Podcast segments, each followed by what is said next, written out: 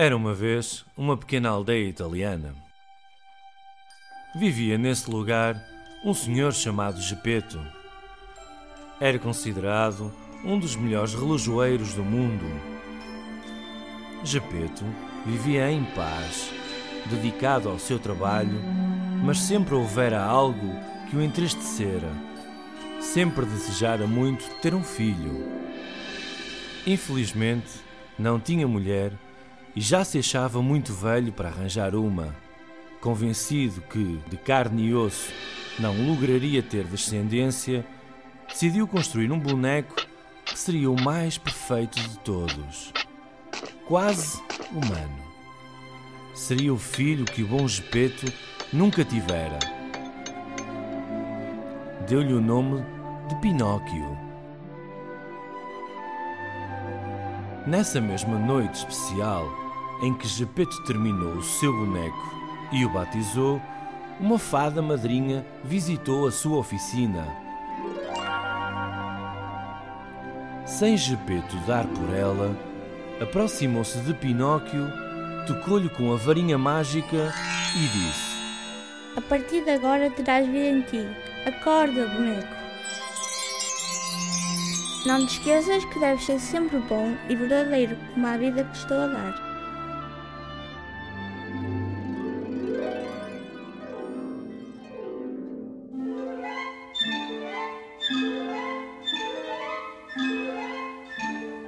Na manhã seguinte, Gepeto ficou sem palavras ao ver o seu filho de madeira a brincar na sua oficina. Pensou que era melhor para o seu filho de madeira começar a frequentar a escola. Acompanhou Pepe, o grilo falante. No caminho para a escola, encontraram a Dona Raposa e a Dona Gata. Porquê é que vais para a escola? Não sabes que existem por aí certos lugares bem mais interessantes e alegres? Anda, vem connosco. Não lhe des ouvidos! Avisou o sensato Pepe. Porém, o inexperiente Pinóquio, para quem a vida era uma excitante novidade, decidiu seguir as duas malandras.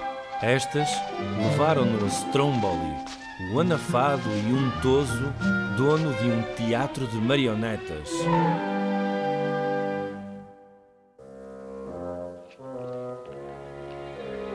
Oh, que belo boneco vem à minha presença. Se ficares comigo, farei de ti o artista mais famoso do mundo. Que bom! Vou ser artista de circo! Vou ser famoso! Depois de alguns ensaios, o espetáculo começou. Sem dúvida Pinóquio era a estrela da noite, principalmente pelos seus erros e enganos. A sua inocência brilhava por todo o pequeno palco e isso reverteu em risos e gargalhadas do público. Os outros bonecos eram hábeis na sua arte, mas Pinóquio era o rei das asneiras. No final do espetáculo, Pinóquio quis ir para casa, mas Stromboli já tinha outros planos. Onde pensas que vais? Nem pensas que me escapas. Ficas preso nesta jaula. Agora és meu. Vales mais do que diamantes. Para a sorte do menino, o grilo Pepe vira tudo o que se tinha passado e correu no fogo a avisar a fada madrinha. Esta, de imediato, enviou uma borboleta mágica para salvar Pinóquio. Depois de o ter salvo, a borboleta perguntou-lhe onde vivia ele. Não tenho uma casa. disse Pinóquio mentindo. A borboleta não queria acreditar naquilo e voltou a fazer-lhe a mesma pergunta. Mas ele dava-lhe sempre a mesma resposta, crescendo-lhe cada vez mais o nariz. E quanto mais mentia, mais lhe crescia o nariz. Assustado com aquele estranho fenómeno, Pinóquio soluçou. Que, que, que se passa com o meu nariz? Não quero assim. Se é isso que queres, terás de portar bem e não mentir mais. Voltarás para a tua casa e para a escola. Durante uns tempos, Pinóquio portou-se bem. No entanto, foi sol de pouca dura, porque não parava de mentir. Nem o seu nariz parava de crescer. Passaram-se uns tempos e certo dia, a caminho da escola, foi novamente interpelado pela Dona Raposa. Mais uma vez, esta voltou a desafiá-lo para que a acompanhasse à Ilha dos Jogos. Incapaz de resistir, lá foi outra vez atrás dela. Assim que chegou à ilha, começaram a crescer-lhe as orelhas e transformou-se em burro. Todos os meninos que ali estavam também tinham faltado à escola e, por essa razão, tinham tido o mesmo fim. Apavorado com a situação, valeu-lhe o grilo que lhe disse: Anda, Pinóquio, vem comigo. Tu não te queres transformar em burro, pois não? Olha que eles levam-te para um corral. Sim, meu amigo, vou contigo. Fugiram todos os burricos dali para fora, voltando aos poucos à sua forma de rapazinhos.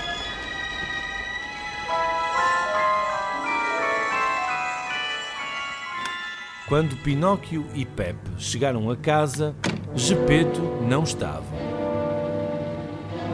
Estranharam muito, pois sabiam que o relojoeiro nunca se afastavam e decidiram ir à sua procura. No porto, haviam alguns marinheiros que lhe disseram ter visto Gepeto lançar-se ao mar num bote. Pobre do Gepeto! Alguém lhe disse que o filho andava a boiar no mar alto. Pinóquio ficou horrorizado de culpa porque aquela notícia era o resultado de tantas mentiras que pregava a todos na aldeia. O seu pai estava sozinho no meio do mar e das ondas grandes, e a culpa era toda sua. Como o grilo Pepe era um ser muito esperto e luminoso de ideias, ajudou Pinóquio a construir uma jangada em três tempos. Sem demoras, o menino meteu-se ao mar e o grilo seguiu-o. O coração apertava-se-lhe de medo, mas também de culpa. Passaram alguns dias no mar. Enquanto navegavam e remavam, chamavam por Gepeto, mas nunca tiveram resposta.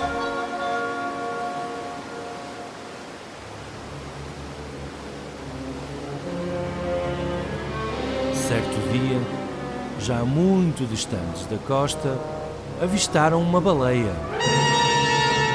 Ai, ai! Ai, a baleia vem contra nós! mas não foram a tempo. A baleia abriu a enorme boca e de um trago foram engolidos, deslizando até à sombria barriga do animal. Qual não foi a sua surpresa quando, detrás de uma costela, encontraram Gepeto. O relojoeiro tinha sofrido um naufrágio no decurso de uma tempestade medonha. Também ele fora engolido pelo bicho gigante. Abraçados um ao outro, Gepeto e Pinóquio choraram felizes por se reencontrarem. Mas dentro da baleia fazia muito frio. Era quase como estar numa caverna gigantesca cheia de correntes de ar. Para se aquecerem, resolveram acender uma fogueira. Era de facto uma boa ideia, mas o fumo libertado causou mal-estar na baleia. As náuseas eram tão grandes que a baleia acabou por mandar tudo lá para fora. Nadaram os três para os destroços do barco que ainda flutuavam por perto. Mais aliviada, a baleia mergulhou para as profundezas puderam voltar para a terra em segurança. Já em casa, Pinóquio disse ao seu pai: Perdoa-me, paizinho. Fui um idiota. Gepeto abraçou-o carinhosamente. A partir desse dia, Pinóquio nunca mais mentiu e revelou-se tão dedicado e bondoso com todos que a fada madrinha, no dia do seu primeiro aniversário, o transformou num menino de carne e osso. Num menino a sério. Pinóquio e seu velho pai viveram, desde então, felizes para sempre.